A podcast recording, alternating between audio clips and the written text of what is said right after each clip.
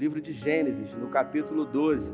Nós estamos numa série de mensagens que tem como tema o Deus de pessoas. E o tema da mensagem de hoje é de frente para o futuro. Será que essa máscara permite você dizer essa frase? De frente para o futuro. Diga. É isso aí, parece óbvio. Mas às vezes o óbvio ele precisa ser dito, né, Jean? A verdade é que muitas vezes o óbvio ele precisa e muito ser dito. Eu queria ler um texto. Capítulo 12, versículo 1 diz: Então o Senhor disse a Abraão: Sai da sua terra, do meio da sua parentela, da casa do seu pai, e vá para a terra que eu te mostrarei. Farei de você um grande povo e o abençoarei. Tornarei você famoso e o seu nome grande, e você será uma bênção. Abençoarei os que te abençoarem e amaldiçoarei os que o amaldiçoarem. Por meio de você, todos os povos da terra serão abençoados. Pensa numa palavra que todo mundo gostaria de ouvir. Essa é uma palavra de uma promessa que todo mundo queria e gostaria de ouvir. Afinal, ele diz que ia abençoar quem abençoasse ele, Deus ia amaldiçoar quem o amaldiçoasse. E nós estamos falando, obviamente, de Abraão, do pai da fé, do amigo de Deus, o pai da fé. Se tem a fé, a fé tem um pai, e é Abraão. Abraão ele tem um nível de fé. E eu queria falar sobre esse nível de fé de Abraão nas poucas nesses poucos minutos que me restam. Mas antes eu queria dizer que mesmo sendo o pai da fé, Abraão ele fez parte de uma dialética da vida que eu e você fazemos parte hoje. Essa dialética que nos envolve, uh, traçando a nossa vida e dando um ritmo de pausa e de ação. A vida é feita de ação e pausa, ação e pausa, e isso se repete uh, momento após momento. Aqueles que gostam de produzir atividades físicas sabem bem o que, que é isso. Os entendidos no assunto sabem que os músculos eles tendem a crescer não é na ação, e sim na pausa, no descanso nós entendemos que o ritmo da vida ele é formado dia bom, dia mal. Eclesiastes no capítulo 9 diz isso. Vitória, derrota, alegria, tristeza, conquistas, fracassos. O mais importante é a gente aprender a lidar com isso e não se encontrar parado diante disso. No livro de Tiago diz que a fé ela é fundamental. Hebreus diz que a única coisa que a gente consegue fazer sem fé é desagradar a Deus, porque sem fé é impossível agradar a Deus. Em Tiago diz que a fé sem obras ela é morta. Ou seja, se você tem fé, mas se você não tem obras, ação, atitude, não adianta nada. Você tem que colocar em prática. E Abraão foi um homem que resolveu colocar a fé em prática. Em Gênesis, no capítulo 12, quando eu li, Deus falou com ele. E Deus deu uma missão para ele, mandou ele sair do meio da terra dele, do meio dos parentes dele, e ir com a mulher dele para uma terra que Deus iria mostrar. E dentro dessa promessa a gente já vê uma impossibilidade. Sara já era estéreo. Se você ler Gênesis no capítulo 11, já fala que ele era casado com uma mulher que era estéreo, que era meio irmã dele. Em 12, Deus faz: sai do meio da tua parentela e eu vou fazer você muito grande e tal. Faz as promessas para ele. E ele saiu dali, só que ele levou Ló, o sobrinho dele. Ele amava muito Ló. E ele resolveu levar Ló. E porque ele levou Ló, sabe o que aconteceu com Ló? Ló tratava bem Abraão. Ló honrava Abraão. Ló começou a prosperar, porque a promessa de Deus, ela não alcança só o homem, ela alcança todas as pessoas que estão em volta. Por isso Ló começou a prosperar de uma forma absurda, surpreendente. Abraão prosperava e Ló prosperava, mas Deus não havia determinado para que ele levasse Ló. Mas ainda assim, Deus, por amor a Abraão, resolveu abençoar Ló e ele começou a crescer. Ele saiu sem rumo, sem direção. Ele estava em Padã Arã, morava com o seu pai lá em Ur dos caldeus, né? Você já deve ter ouvido essa expressão. É exatamente uma região ali uh, que hoje nós conhecemos bem como Iraque. Ele saiu de lá e ele foi para uma terra que eu te mostrarei. Mas vem cá, como é que fica? É aonde que fica esse negócio? Você já parou para pensar nisso? Alguns anos atrás eu preguei uma mensagem aqui e eu usei como exemplo Gabriel, acho que está ali atrás. Gabriel, e essa semana eu fui na casa dele de novo. Um dia eu fui na casa de Gabriel, o Gabriel, ele mora num lugar que é difícil de chegar lá, sabe? Não é tão fácil, tão simples. Aí eu falei, Gabriel, manda a localização, meu filho, que eu não estou achando o lugar. E aí ele me explicava, e ele explicava e eu me perdia. Ele mandou a localização e eu, com a localização, comecei, né? Com o GPS, comecei a. O Google Maps e comecei a ir. Só que era para entrar num lugar, eu não entrei, eu fui direto. E aí, aquele aparelho no celular falou assim: recalculando a rota. Já ouviu isso? E aí, você gasta tempo, você perde né, o precioso tempo, e o tempo passa até que eu consegui. Essa semana eu fui de primeira na casa dele. Quando Deus fez a promessa para Abraão, ele não falou onde que era, nem o que, que ia fazer, no meio do caminho.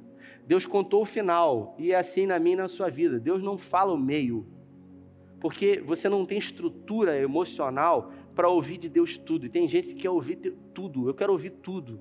Eu quero saber tudo. Você não, você não aguenta, você não suporta. Se Deus falar para você, porque a Bíblia fala: basta cada dia o seu mal, e ele foi.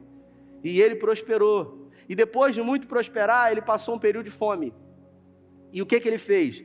Deus falou que ia ser tudo para ele. Ele teve fome, e às vezes a gente imagina, a gente fala assim, Abraão. Aí eu contei para vocês que ele saiu do meio da parentela, ele, Sara, Ló, a mulher e os filhos, ah, os filhos de Ló, as filhas. E aí a gente pensa assim, poxa, eram seis pessoas. Não. Abraão era, ele era um homem rico, riquíssimo. Deus havia prosperado ele. Então, uma grande multidão de pessoas acompanhava Abraão. Eu me arrisco dizer que eram milhares de pessoas ali junto com ele. Se você vê mais na frente, quando os pastores de Ló e os pastores de Abraão começam a ter problema, porque a terra começou a passar fome e eles foram para o Egito, Deus não falou para ir para o Egito, os pastores de Ló e os pastores de Abraão tiveram problema. E aí eles se separaram. Mas antes disso, se você ler na sua Bíblia, em Gênesis no capítulo 13, você vai ver que quando ele chegou no Egito, ele teve medo. Peraí, mas o pai da fé tem medo? Teve medo. E ele falou para Sara, quando ele casou com ela: A partir de hoje, eu quero fazer um pacto com você. Se alguém perguntar o que que você é minha, você não vai mentir, você vai dizer que é minha irmã. Ele teve medo de morrer. E aí, quando o Faraó ficou sabendo que Sara era bonita, mandou tomar ela. Depois você lê em casa. E a Bíblia fala, ou melhor, a Bíblia faz menção, e você vai entender, que Sara ficou com Faraó, não foi 10 minutos, não foi 20 minutos, não foram dias, foram provavelmente inclusive anos, lá no palácio. Até que Deus mandou uma praga, doenças no povo, em Faraó, e falou com ele em sonhos. Jó capítulo 33 diz que Deus fala de muitas maneiras, sonhos, visões, sono pesado, profetas. E aí então Faraó chama Abraão e o texto diz: e ele devolve Sara para Abraão. E ele fala para Abraão: por que, que você fez comigo? Olha a desgraça que você trouxe sobre a minha vida. Abraão sai dali então, e depois de ter problemas com Ló, ele então resolve abençoar a Ló. Abraão confiava no Senhor acima de todas as coisas, mas isso não impedia que ele tivesse medo algumas vezes. Então, os problemas se cresceram, se multiplicaram, e ele disse para Ló: Nós vamos ter que se separar. Esse problema foi ele que criou. Deus havia projetado que ele não passasse por esse problema. Mas ele decidiu levar Ló. Existe problema que você cria. Eu não sei se você já parou para pensar nisso. Existem projetos de Deus que Deus idealiza para você para fazer com que alguns tipos de problemas você não passe por eles. Mas por, por escolhas suas, algumas coisas acontecem. Por escolhas minhas, algumas dificuldades vêm sobre mim e sobre você. Mas por que, que Deus não tirou, então, falou com ele para ele não levar? Porque Deus não fica dizendo o tempo todo o que, que você tem que fazer ou o que, que você não tem que fazer. E tem gente que nesse tempo presente quer ficar ouvindo Deus todo dia, quer ouvir Deus toda semana. Fala comigo, Senhor. É gente que para e fala assim: não vou sair daqui se Deus não falar comigo. Eu preciso de um sinal, sabe? É gente mística que vive atrás de sinal. Eu preciso de um sinal, a luz, alguma coisa, uma estrela cadente. Está na religião errada. Jó 33 diz que Deus fala, mas Deus não fala a hora que a gente quer. Dentro dos atributos do caráter de Deus, diz que Ele é soberano. E a soberania diz de Deus revela que Ele é o que Ele é e Ele faz o que faz quando Ele quer, com quem quer, a hora que quer e do jeito que quer. Deus é soberano. E agora Deus então fala com Abraão. Já haviam se passado dez anos da promessa de Gênesis no capítulo 12. E Abraão então indaga a Deus dizendo: O Senhor prometeu, é meu servo que vai ficar no meu lugar. Como é que é isso? Não, vai ser da tua descendência. Vai ser da tua descendência. Ele recebe aquela palavra. Ló havia escolhido as campinas verdejantes de Sodoma e Gomorra. Ele amava tanto Abraão que ele falou: Já que você mandou escolher, vai para o deserto você e eu vou ficar com Sodoma e Gomorra. Isso mostra para nós que nós, como humanos que somos, sempre estamos pautados em decidir pela ótica humana, por aquilo que nós vemos. Ló, quando viu tudo verdinho, falou: É para lá que eu vou, é ali que está a bênção. E Abraão? Dane-se. Ele que vá para o deserto. Mas Ló não sabia, ou melhor, talvez havia se esquecido, que não é aonde você está, e sim com quem você está. É quem está com você que faz o milagre acontecer. Por isso, se Deus está com você mesmo no deserto, Ele vai fazer com que você prospere. Ele vai fazer com que você dê fruto. Quem está comigo, diga amém. Esse é o nosso Deus. Um Deus que produz abundância numa terra seca. Deus ele é especialista em contrariar a lógica. Sabe, contrariar a lógica humana, ele é especialista nisso. Por isso, aquilo que você vê hoje, ele é totalmente aparente e ele pode ser totalmente mudado. Aquilo que os seus olhos veem e parece ser imutável, real, não é. Depois de algum tempo, Ló tendo escolhido as campinas verdejantes de Sodoma e Gomorra, a Bíblia fala que os cinco reis da região de Sodoma e Gomorra foram invadidos por quatro reis rivais que saquearam as famílias e que levaram cativos homens e mulheres, inclusive Ló, a esposa e as filhas de Ló e tudo que ele havia conquistado. Um sobrevivente chegou até Abraão e conseguiu dizer para ele o que havia acontecido. Abraão, um homem que amava Deus acima de todas as coisas e não guardava ressentimento, inclusive do seu sobrinho, que havia empurrado ele para o deserto, foi lá. E a Bíblia conta a história que Abraão ele levantou 318 valentes que nasceram na sua própria casa e ele guerreou com esses homens contra cinco reis e ele teve vitória. Depois de trazer os despojos de guerra, a primeira coisa que Abraão faz quando ele se encontra com Melquisedeque, o rei de Sodoma, ele se apresenta a Melquisedeque e ele apresenta o dízimo para Melquisedeque. Melquisedeque diz para ele que ele poderia ficar com todo o ouro, com toda a prata, com todo o gado, que ele só liberasse as pessoas. E é aí que Abraão se posiciona e dá uma lição. Ele diz para Melquisedeque: Eu jamais aceitarei alguma coisa que o Senhor não tenha me dado. Se você quer um conselho nessa noite, abra o seu coração. Jamais busque aquilo que Deus não deseja para a sua vida. Existe uma oração que eu faço há muitos anos para o Senhor, e essa oração é pedir ao Senhor que não me permita colocar a mão naquilo que Ele não me deu. Porque Deus é capaz de dar tudo para você, se o seu coração estiver nele. O profeta Jeremias, ele diz que nós devemos amar aquilo que Deus ama. E Deus ama as pessoas. Vivemos num tempo onde as pessoas elas são usadas e as coisas elas são amadas. As pessoas vivem usando as pessoas e amando as coisas loucamente. Eu amo o iPhone 12. Vou começar, hein? Eu amo o iPhone 12, eu quero. Eu adoro iPhone. Para que, que você quer o 12? Porque é o 12, ele tem outras funções. O seu é qual? O seu é 11. Não usa 20% do que o telefone pode fazer. O seu é qual? O meu é o 8. Não usa 10% do que produz. Só que a gente é envolvido num sistema capitalista que diz para nós que tem poder quem tem. Posso usar você como exemplo?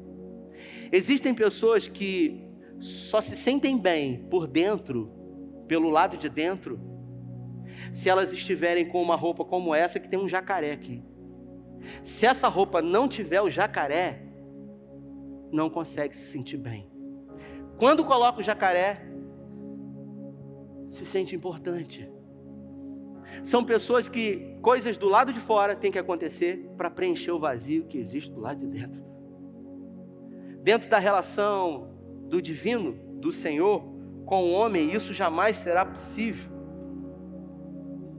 E Abraão, ele sabia disso.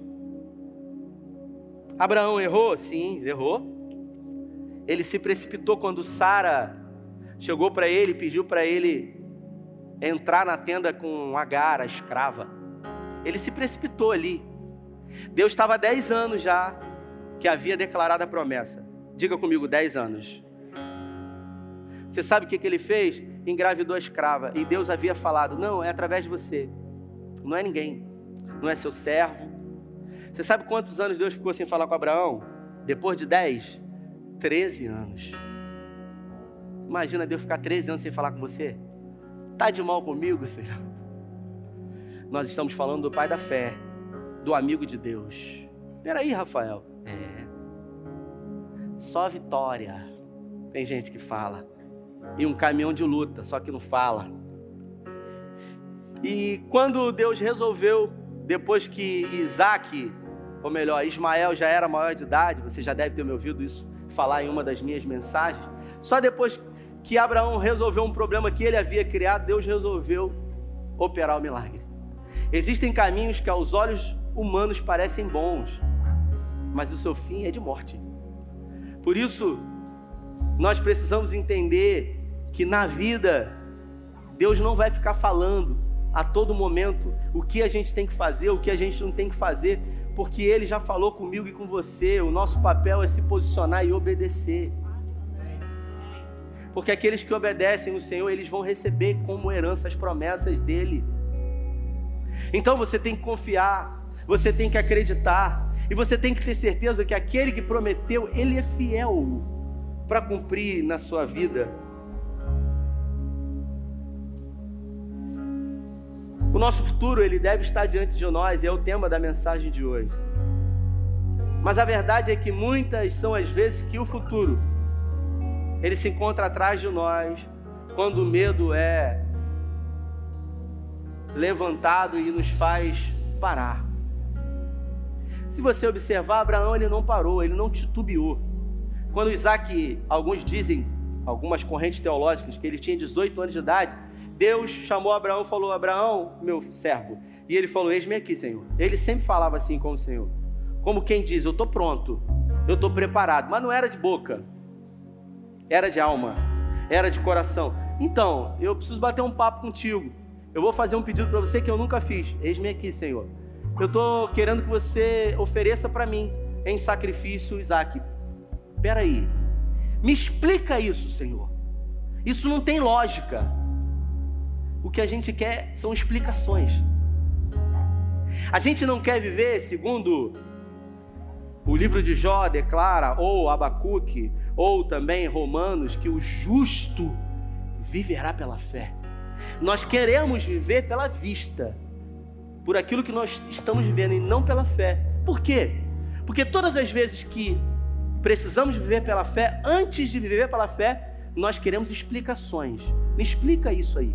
Por isso que a gente quer saber o tempo todo, quer que Deus fale toda hora, todo momento. A gente quer saber detalhes. Eu disse, você não tem estrutura.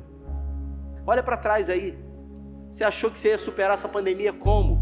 Se Deus falasse passo a passo do que ia acontecer, você ia se desesperar. Pega as facas, separa, tira. É assim. Por isso que a Bíblia fala: basta cada dia o seu mal. E ele foi lá. Naquilo que a gente conhece hoje nas fotografias de Israel, que tem uma cúpula dourada, né? Ali embaixo, ali, daquela cúpula dourada, tem uma plataforma, um platô, uma pedra. E foi naquela pedra que é chamado Marco Zero, no Monte Moriá, ali, que Abraão colocou Isaac. Pegou uma faca, um cutelo e ergueu. Enquanto o menino estava caminhando para lá, falou: Pai, eu estou vendo aqui a lenha, o cutelo. Estou em dúvida. Cadê o sacrifício? Meu filho, Deus proverá. Ele chega para os escravos e diz: Fiquem aqui, porque eu e o menino iremos, adoraremos e depois tornaremos. Ele só fala no plural. Mas o mais interessante disso, todo mundo se atém a, esse, a essa palavra, tornaremos, isso é muito importante. Mas o mais importante nisso, Caleb, é que Abraão ensina para nós que nos principais momentos, nos momentos decisivos da nossa vida, nos momentos de guerra, de deserto, nos momentos onde talvez Deus exige de nós uma fé além daquilo que a gente tem, a gente precisa adorar a Ele, porque a Bíblia fala que Abraão disse: que, mesmo indo sacrificar o seu próprio filho, ele estava indo adorar a Deus. Por isso, se você está passando por um deserto, por um vale, por uma dificuldade, que isso não impeça você de adorar ao Senhor. Porque Deus ele tem o controle de todas as coisas.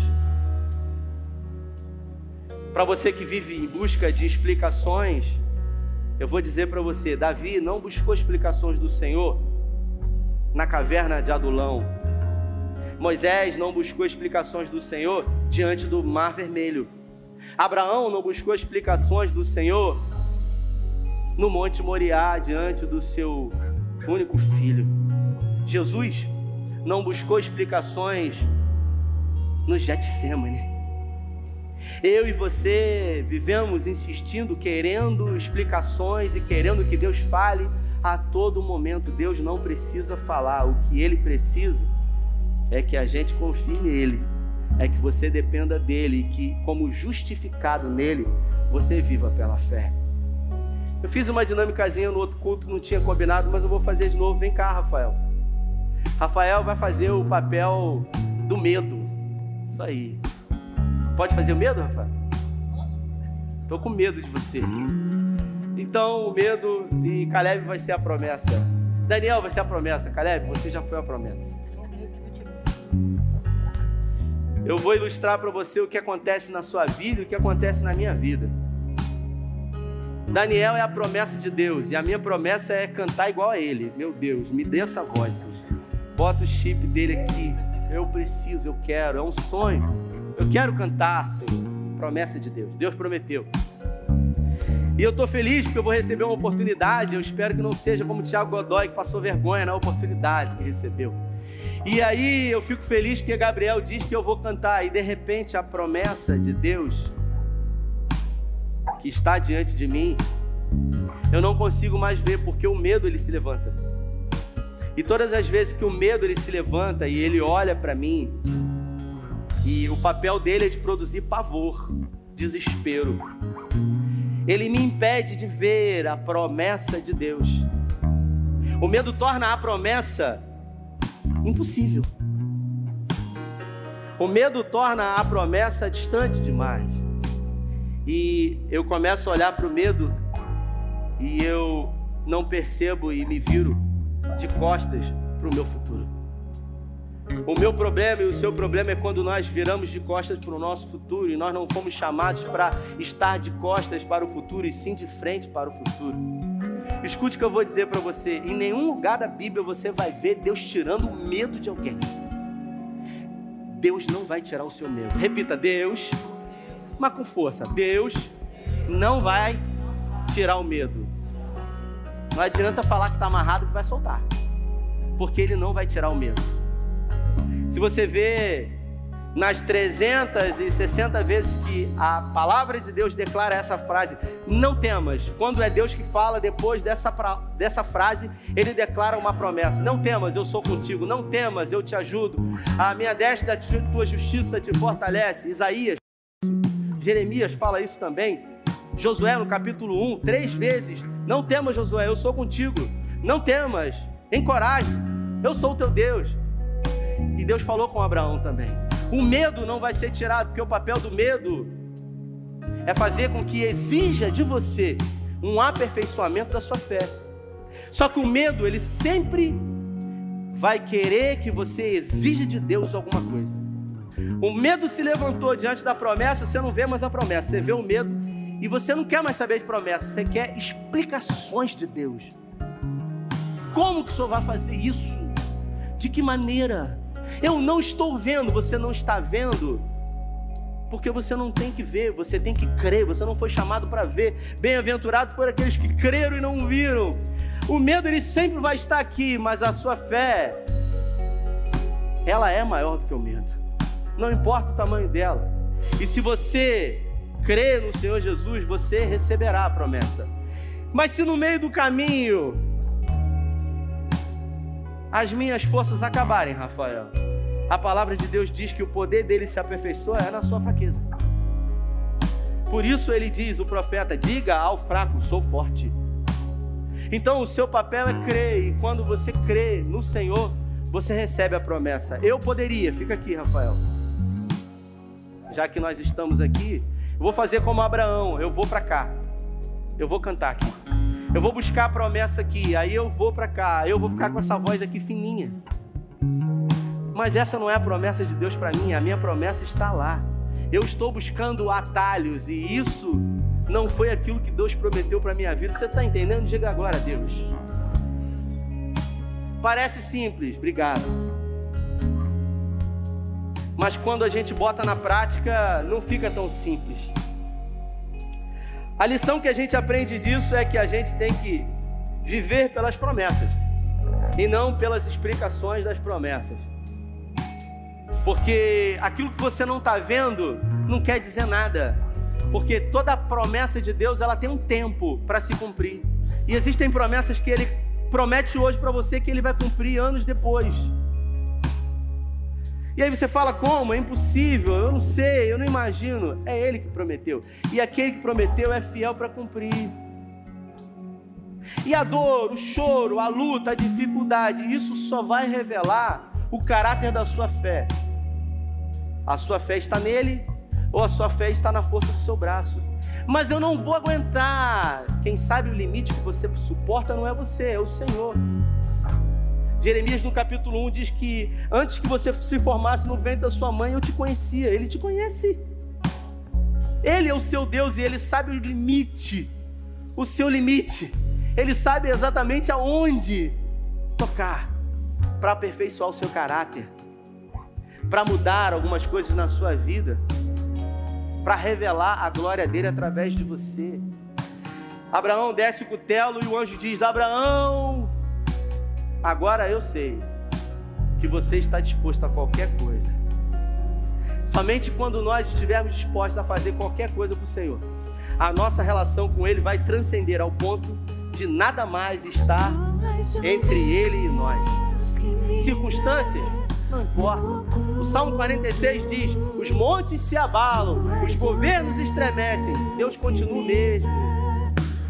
Ele não se abala, ele não estremece quando o presidente americano muda ou qualquer outra coisa. Como? Deus está no controle. Quem perde o controle, o som são homens e mulheres que não confiam no Senhor, porque aqueles que confiam no Senhor, Salmo 125, são como os montes de Sião que não se abalam, mas permanecem para sempre.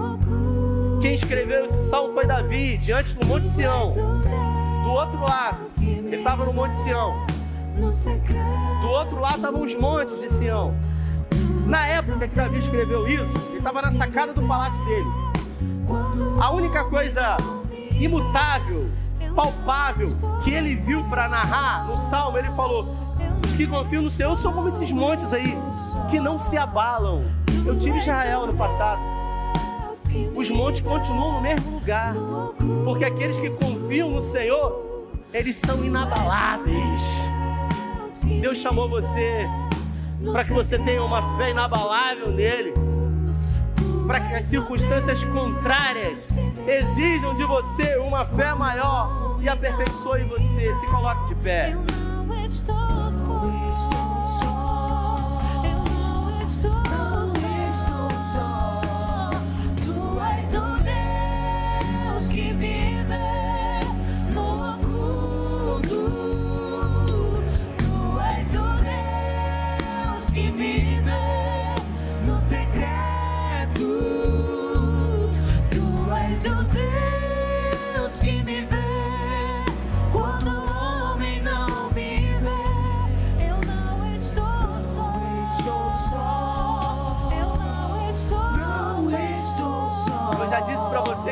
medo ele vai estar aí.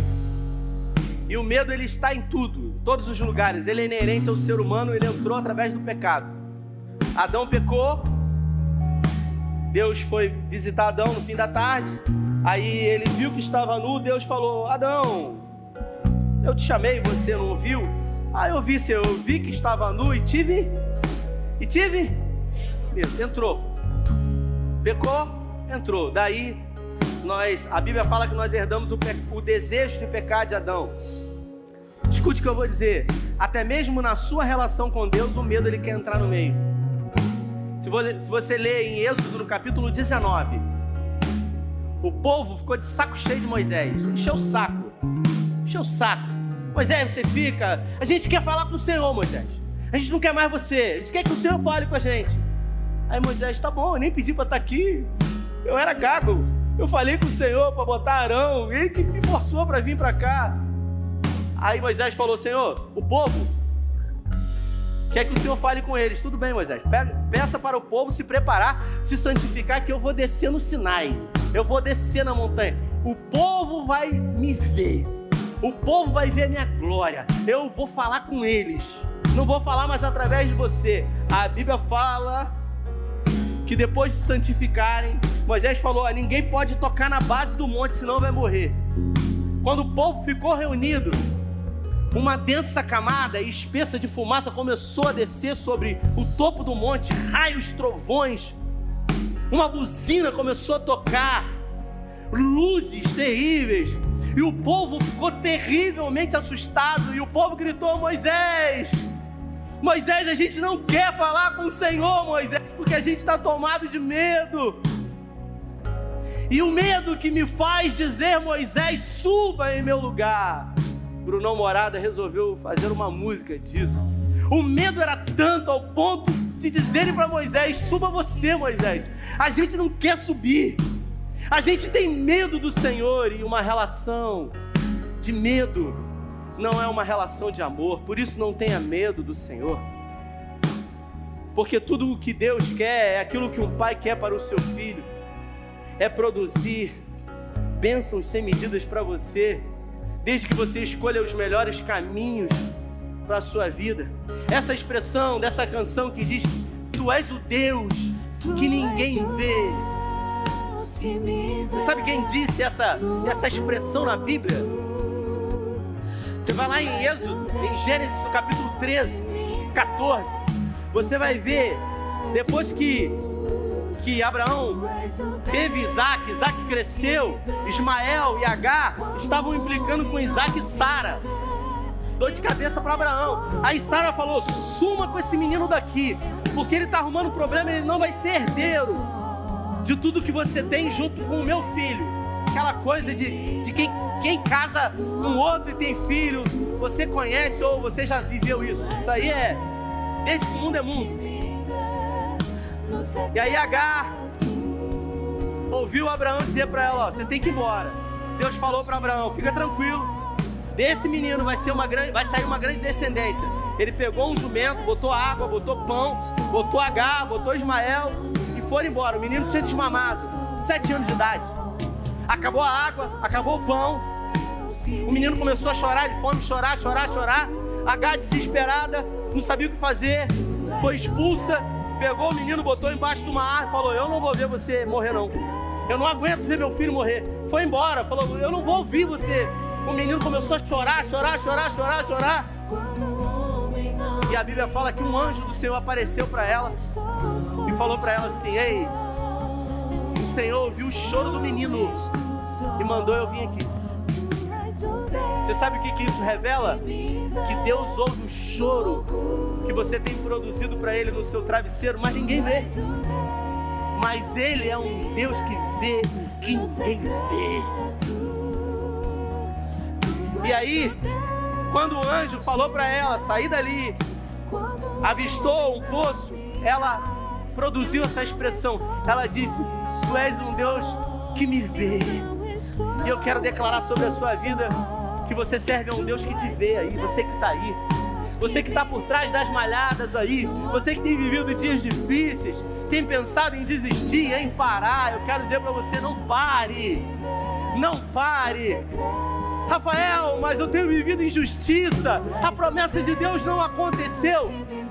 Se não aconteceu, porque ainda não acabou, porque o nosso Deus é um Deus que realiza milagres. Ele é um Deus fiel. Em Apocalipse diz: dentre muitos nomes, o seu nome é fiel. Ele é fiel para cumprir. Levante uma de suas mãos aos céus.